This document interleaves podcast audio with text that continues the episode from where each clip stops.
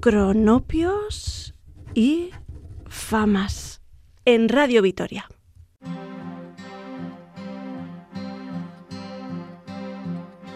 should have known better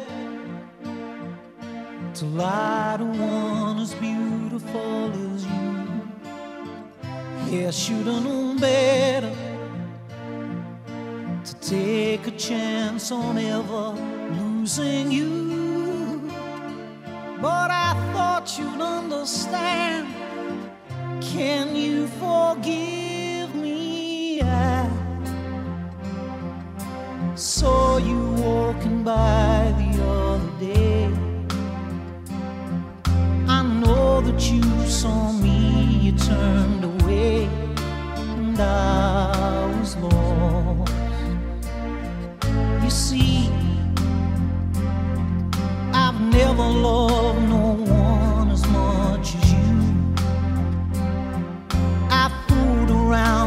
tell me now just who is hurting you.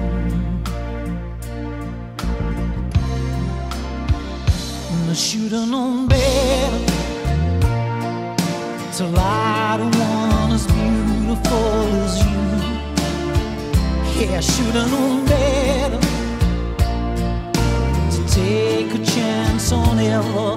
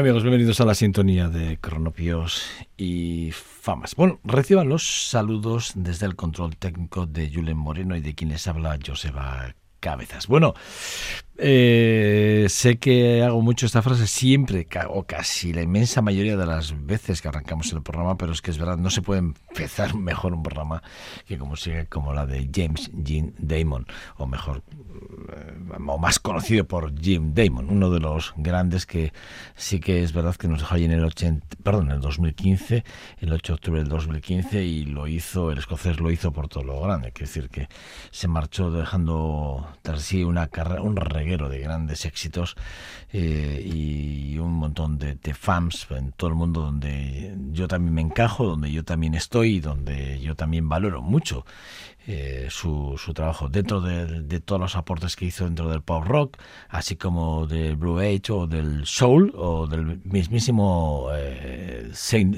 Pop, que para mí es una de esas reglas que él rompió en su día, porque él ya dijo ¿no? que cuando hablaba del synth pop, ¿no? de alguna forma hablaba, bueno, de ese subgénero en el que yo a veces me muy bien porque la electrónica me encanta, es lo que decía, ¿no?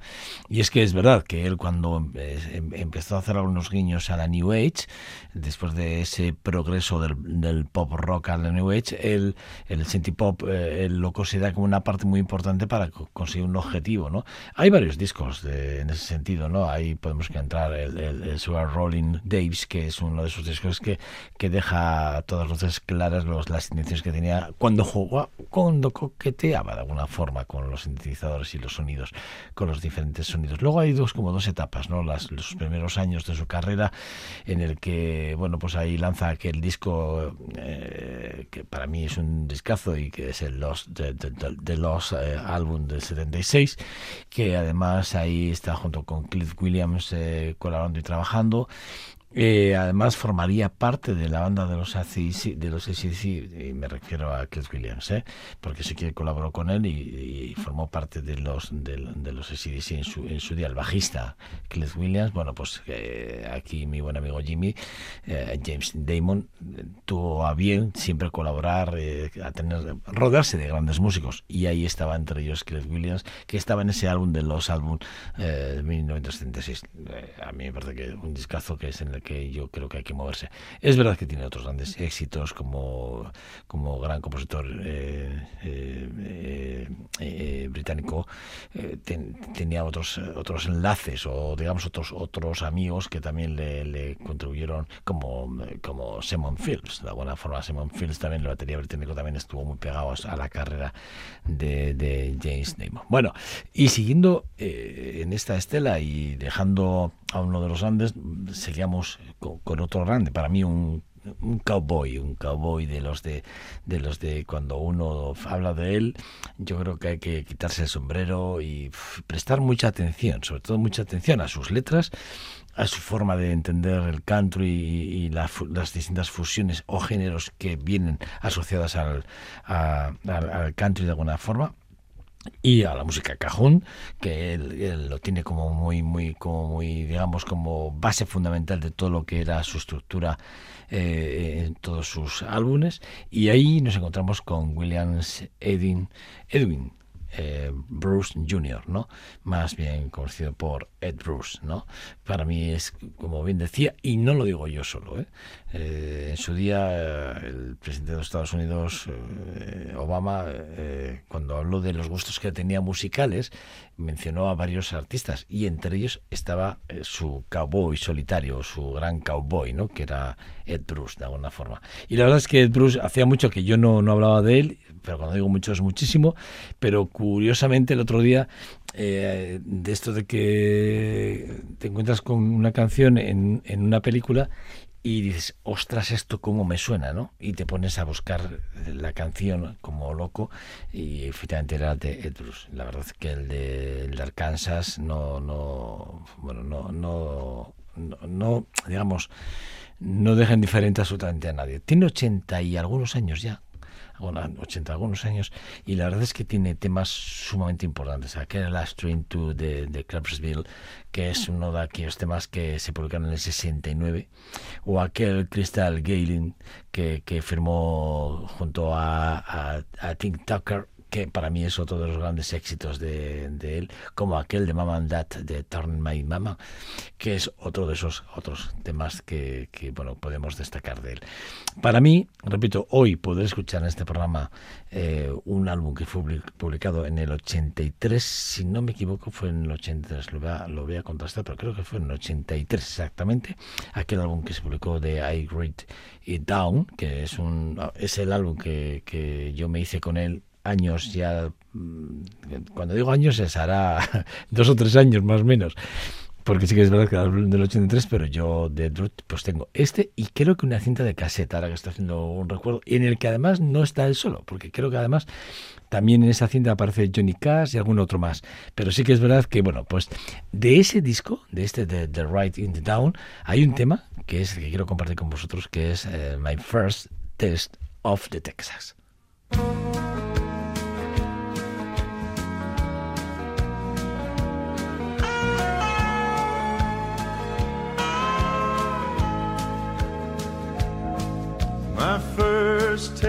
Texas and blue eyes and golden hair beneath the Tennessee silver moon. We found a feeling we could share, and age made no difference. I'd been around and she was young. But my first taste of Texas still lingers in my heart and on my tongue.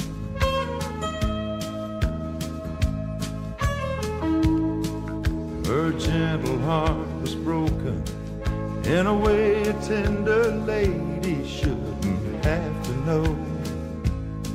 And mine was somewhere in between. Something I should hold on to or let go. Her talking blue eyes told me the story of the love she failed to find.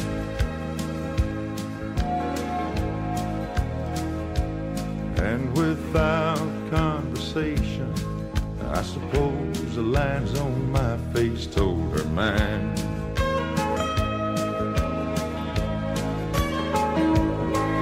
My first taste of Texas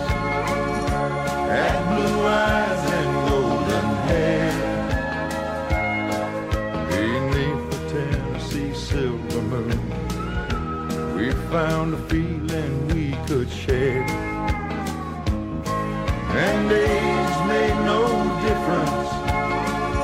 I'd been around and she was young. And my first taste of Texas still lingers in my heart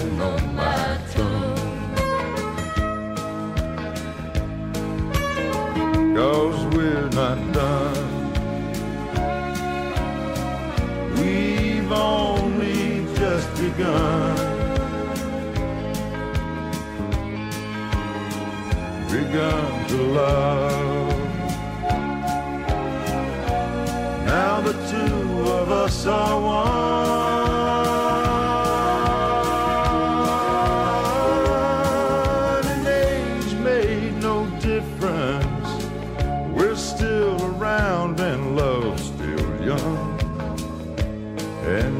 first taste of Texas still lingers in my heart and on my tongue.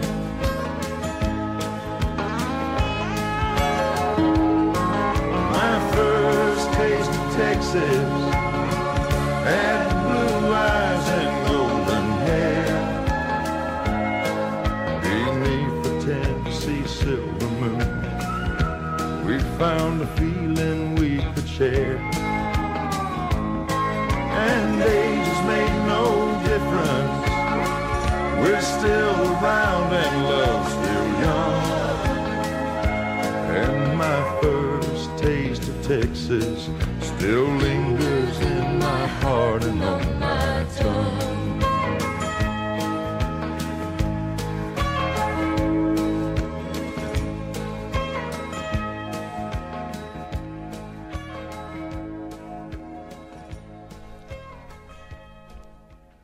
Bueno, es mi último cowboy. Este es o mi cowboy solitario. La verdad es que estaba más ahora contando, ¿no?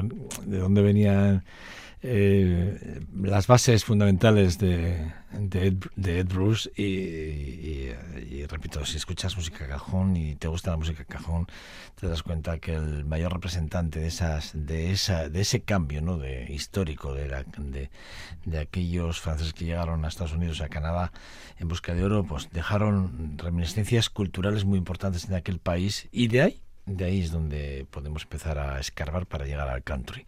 Y podemos escarbar mucho, créanme. Algún día podríamos hablar. Algún Lo que pasa es que siempre digo lo mismo y al final nos encontramos con que no tenemos nunca tiempo para escarbar, ¿no? Pero sí, sí, algún día tendremos que escarbar en, en- en- en esto que les estoy contando.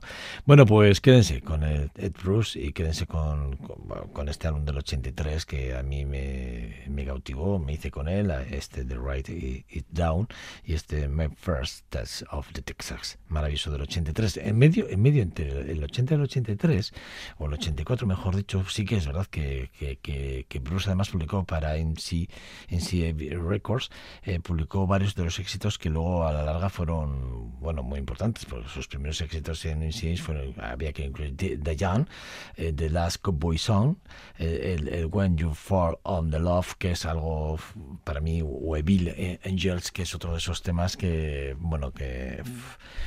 Bueno, repito, eh, hay que escarbar y escarbar en la vida y sobre todo en los trabajos de, de Bruce. Bueno, ah, vamos ahora con alguien que, que cuando nos dejó, cuando murió, para mí fue como... ¿Qué ha pasado aquí? Es como que algo, algo, algo de ti se ha roto, ¿no? Eh, sobre todo cuando eres un gran seguidor, ¿no? Yo soy siempre he sido y seguiré siendo un gran amante de, de Prince, ¿no?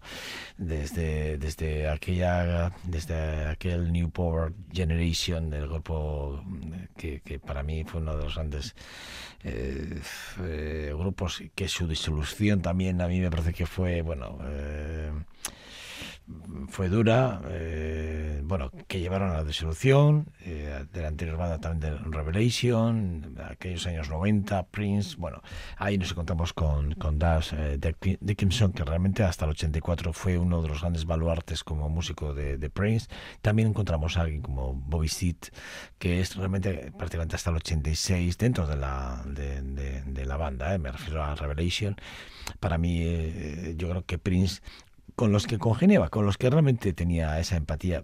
Luego todo podía eh, podía ir cambiando, ¿no? Eh, Pero Bobby, Bobby Seed o Matt eh, Fint de- siempre eran, digamos, los dos bastones en el que él ostentaba, o sea, digamos, apoyaba todo el peso de, de la responsabilidad de los directos de la de, de la de, Revelation de, la propia banda, ¿no?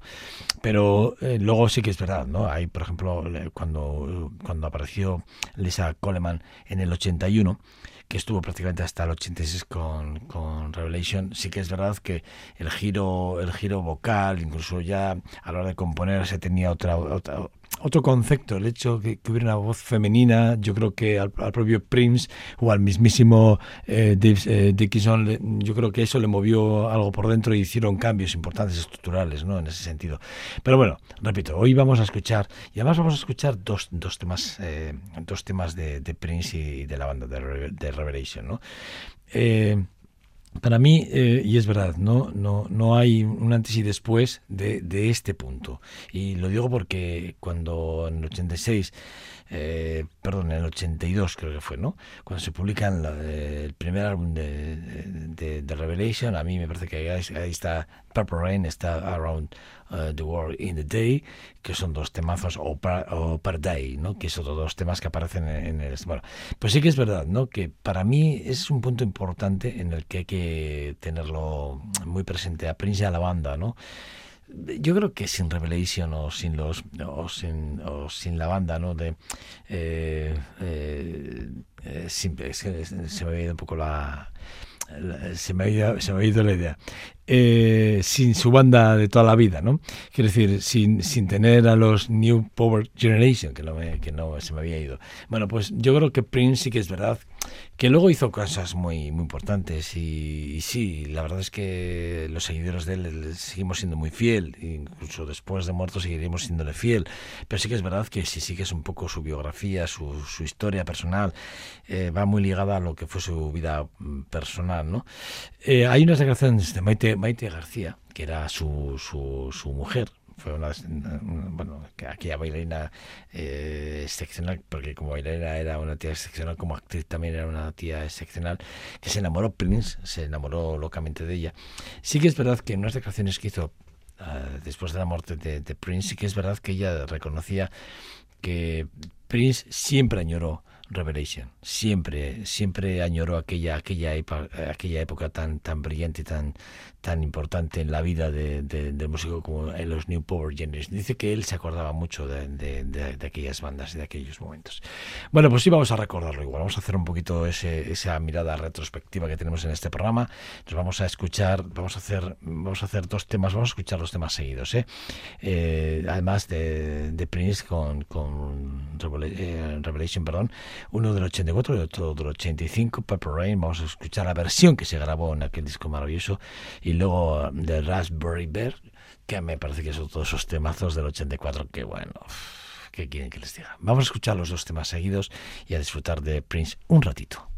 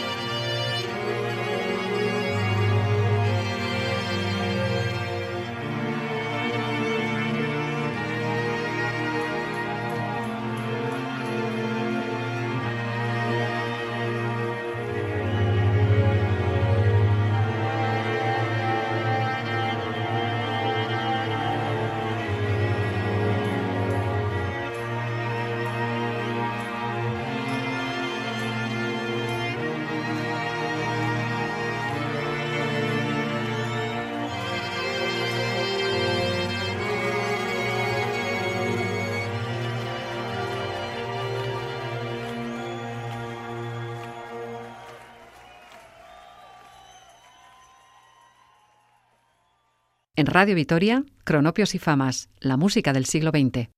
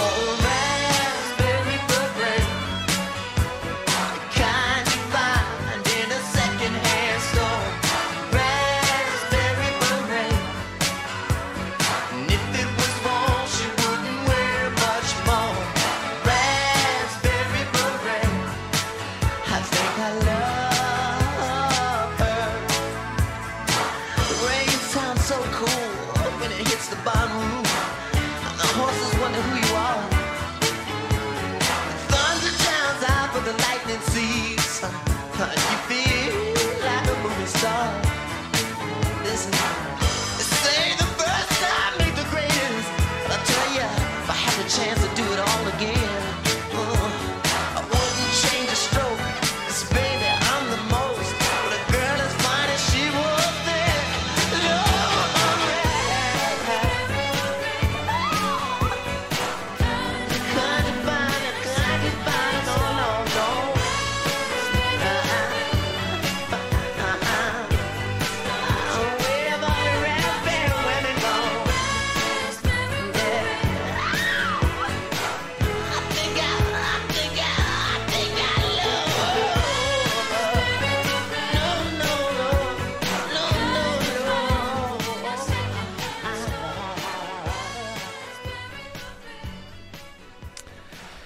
dos temas de, Prince que, la verdad es que junto para mí, eh, sinceramente, con, para mí con su banda Revelation, bueno, pues eh, es, ese momento para mí importante de su vida, como también en New Power Generation, que también está de esa parte es importante de su vida, sin lugar a dudas.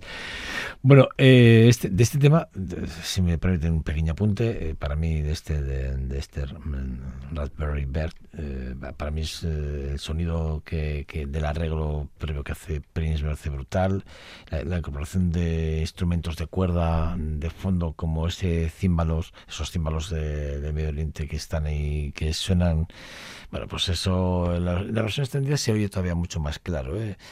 Eh, esa onda popera que él además quería imprimir, yo creo que también lo, lo consiguió y, bueno, pues luego hizo un arreglo, eh, hizo un arreglo para meter ahí, eh, metió un violín y, bueno, bueno, metió varios violines, ¿no? Y, y, la verdad es que hizo un arreglo muy, muy chulo en la versión extendida que se puede escuchar, más, eh, y que bueno, me parece que es una de esas, eh, de esas canciones que merece la pena volver a reescuchar reescucharla varias veces. Bueno, les voy a hablar de un hombre que a mí también me, me gustó mucho allí por los, eh, yo creo que serían los años, no, no sé si 90, bueno, los años 70 seguro, porque para mí los años 70 fueron fundamentales, y Robert, Robert Holmes o David eh, Goldstein, que es así como se, se realmente se llamaba, pues eh, es para mí es uno de sus compositores bueno, es un, un autor brito, brito estadounidense porque tiene la doble eh, nacionalidad, eh, un hombre que eh, desde escribir obras teatrales, desde escribir novelas, bueno, escribir canciones, vamos a escuchar una canción. Una de, los, de, las canciones, él, digamos, popularizó dos canciones muy importantes, Escape y otra, otra de las canciones que popularizó fue Him. Vamos a escuchar Him, que es una de las canciones que a mí más me gusta. Eh, para mí, eh, que así como eh, Escape, sí que es verdad que llegó al número uno de, de los Hot a nivel internacional, sí que es verdad que, bueno, bueno Him llegó a ser, estuvo entre las seis mejores de, del mundo tampoco tampoco es que dijéramos hay bueno hay diferencia entre el primero y el sexto está claro no pero repito para mí como como compositor y como todo cuando hablamos del todo para mí a mí David Goldstein o Robert Holmes para mí es, es exquisitamente marav maravilloso. Bueno Gines el título de una canción escrita por él allí por los años 80 fue el segundo singles que publicó de, de aquel de aquel Partners and the Cream que es otro repito un álbum que es exquisito, fue publicado el 26 de, el 29 de marzo de, de, de, aquel año y la verdad es que, bueno, pues es un temazo que hoy también quería yo hoy compartir con todos vosotros. Vamos a escuchar Him de Robert Holmes eh, en su álbum de Partners in Green 1980, no, 1979, perdón.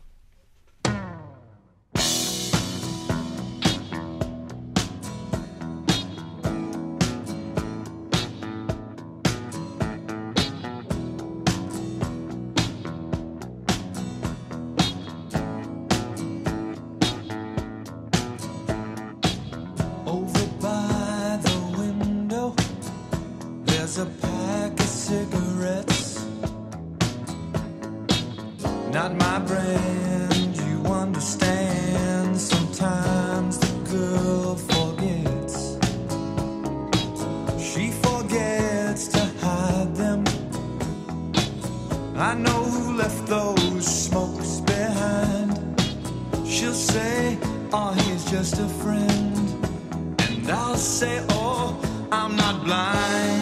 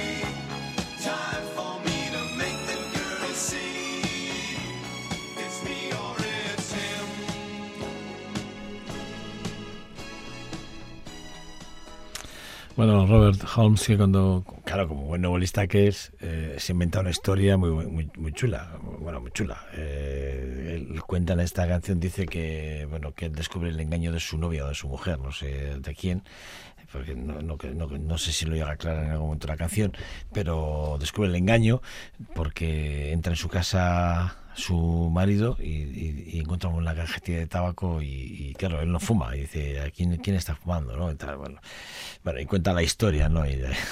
Bueno, es, es un poco lo que lo que viene eh, lo que viene a contar eh, el engaño a través de un paquete de, de cigarrillos, ¿no? Con la forma en esta canción de, de Robert Holmes. Bueno, repito, para mí un, un, tipo que aparte de sus de sus obras teatrales y novelas y como cantante, compositor, bueno, escritor, repito, lo que quiera, porque el talento eh, le sale, como decía aquel otro, hasta, bueno, hasta por debajo de los poros de, la piel. Digamos que que rezuma por todos los lados talentos, sin lugar a dudas. Bueno, como el siguiente, nuestro siguiente invitado, para mí, ya hemos hablado de él aquí, pero lo hemos hecho con, como de, de Logins eh, eh, y, de, y Messina, ¿no? Kenny Loggins y Messina han estado en este programa en varias, en varias, en varias ocasiones con varios temas de varios álbumes diferentes y tal que, que les une. Eh, Jimmy Messina y, y, Kenny Loggins se juntaron allí, estuvieron entre el 72 y el 78 y luego, bueno, pues el, eh, Kenny recuerdan que aparece en ese vídeo que tanto me gusta a mí, que siempre les digo que lo vean porque es el, el, el Art, of the World de, the USA for Africa del 85, ahí aparece Kenny Loggins haciendo coros y, y, haciendo algunas estrofitas. Y la verdad es que bueno siempre es, es que cuando hablamos de, Kenny Loggins siempre hablamos de, de, algo excepcionalmente maravilloso mucha calidad. Tiene 72 años y hasta que el COVID ha parado o sea le ha hecho parar a él como a todos los artistas a nivel mundial pues eh, venía haciendo unas giras aproximadamente de, de casi seis meses fuera de casa eh, aparte de las de las giras ya clásicas que tienen establecidas eh, en, en, Estados Unidos. Un hombre que cuando le, le, hablan del Blue Age Soul, que es donde le encaja muchos eh, muchos críticos, dice que, que por qué se inventan, ¿no? Porque este por, por se inventan títulos y nombres a, sus, a sus o géneros a sus canciones, ¿no? Este es bueno que Kenny Loggins es así muy claro y, y y es que además es que es verdad, porque, porque el Blue Age Soul no es que sea concretamente un estilo musical, y, la verdad es que nadie puede hablar de que sea un estilo musical. Y bueno, y el término del género utilizado para referirse a la música soul, pues es que es soul, no hay que hacer ningún, ningún apaño raro, ¿no? Ni de Blue Age, ni nada, es música soul, ¿no? Que es lo que él decía en una entrevista que le hacían no, no hace mucho y que además él apuntaba de forma muy importante a algunos críticos, daba algunos nombres, ¿eh? que yo tampoco voy a entrar en, esta materia, pero sí que es verdad que él daba algunos nombres de algunos críticos de los cuales ya estaba un poco harto, ¿no? Y decía que bueno, que ya vale, que a sus, a sus setenta y tantos años que tiene, que ya no tiene que, que él no tiene por qué demostrar nada que ya no haya demostrado en toda su carrera, ¿no? Y, es, y, es, y esto es verdad, ¿no? Eh, yo, repito, nosotros como como como Logins eh, eh, and Messina hemos hablado del álbum que tienen los dos en el 72, hemos hablado aquí, hemos hablado de Full Soul también que está publicado en el 73, aquel On the Stage que también eh, que se publicó creo en el mismo año 74, que creo que fue posteriormente. Sí que es verdad, bueno, pues que estamos hablando de uno de los grandes y para mí, bueno, pues de escuchar, volver a escuchar a Kenny Loggins es un auténtico lujo y hacerlo en este programa más si cabe. Bueno, Kenny Loggins de, de, de Night de What es el, el, el, álbum del 78 y de What for the, the Beliefs es el tema que hemos elegido extractado para el programa. She came from somewhere back in long ago. Sentimental fools don't say trying hard to recreate what I had yet to be created.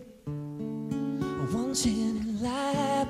She must have a smile for his nostalgic tale.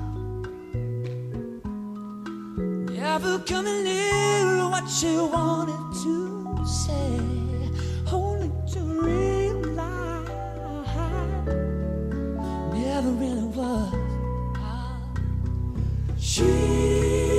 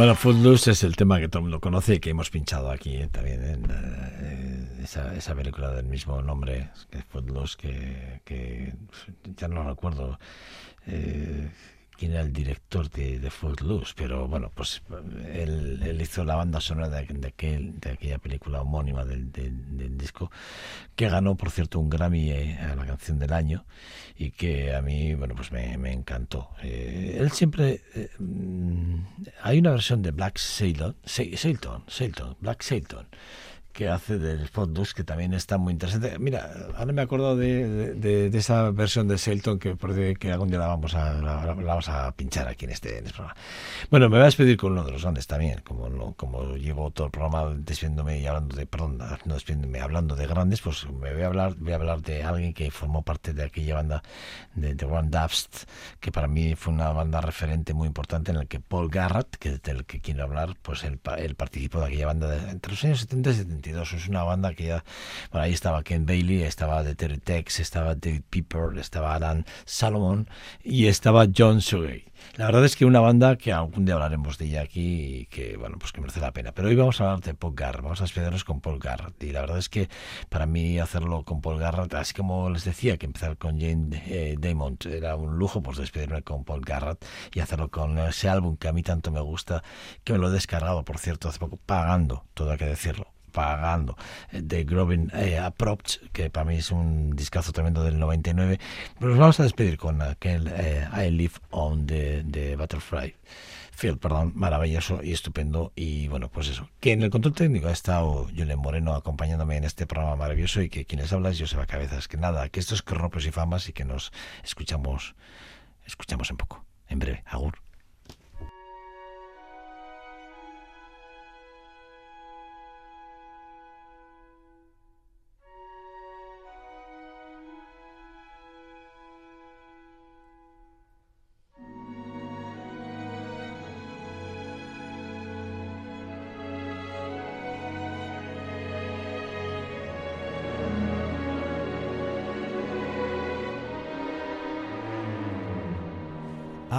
Live on a battlefield, surrounded by the ruins of the love we built, then destroyed between us.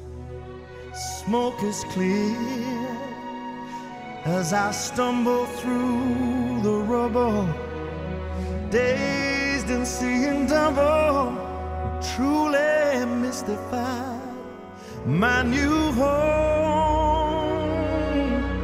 is a shell hole filled with tears and muddy water and bits of broken heart all around. There is desolation, scenes of devastation of a love being torn apart. I live on a battlefield, one where not a single drop of blood is spilled. No less horrifying memories of a bygone situation. Shattered, Lord, and battered, lies scattered all around. My new home is a shell hole filled with tears and muddy water and bits of broken heart all around. There is desolation, scenes of devastation, of a love been torn apart.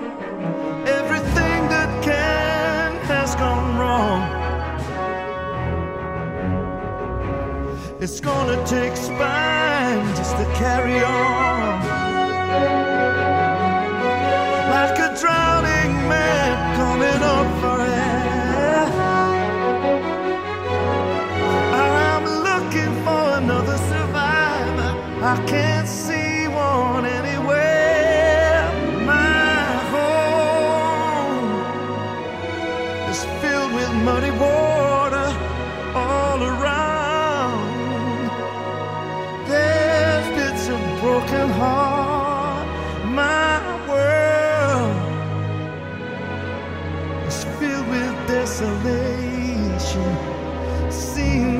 Devastation, of a love been torn apart. I live on a battlefield.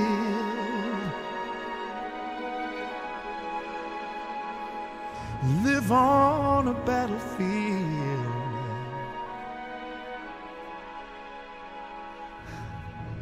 Tears and muddy water. I live on a battlefield.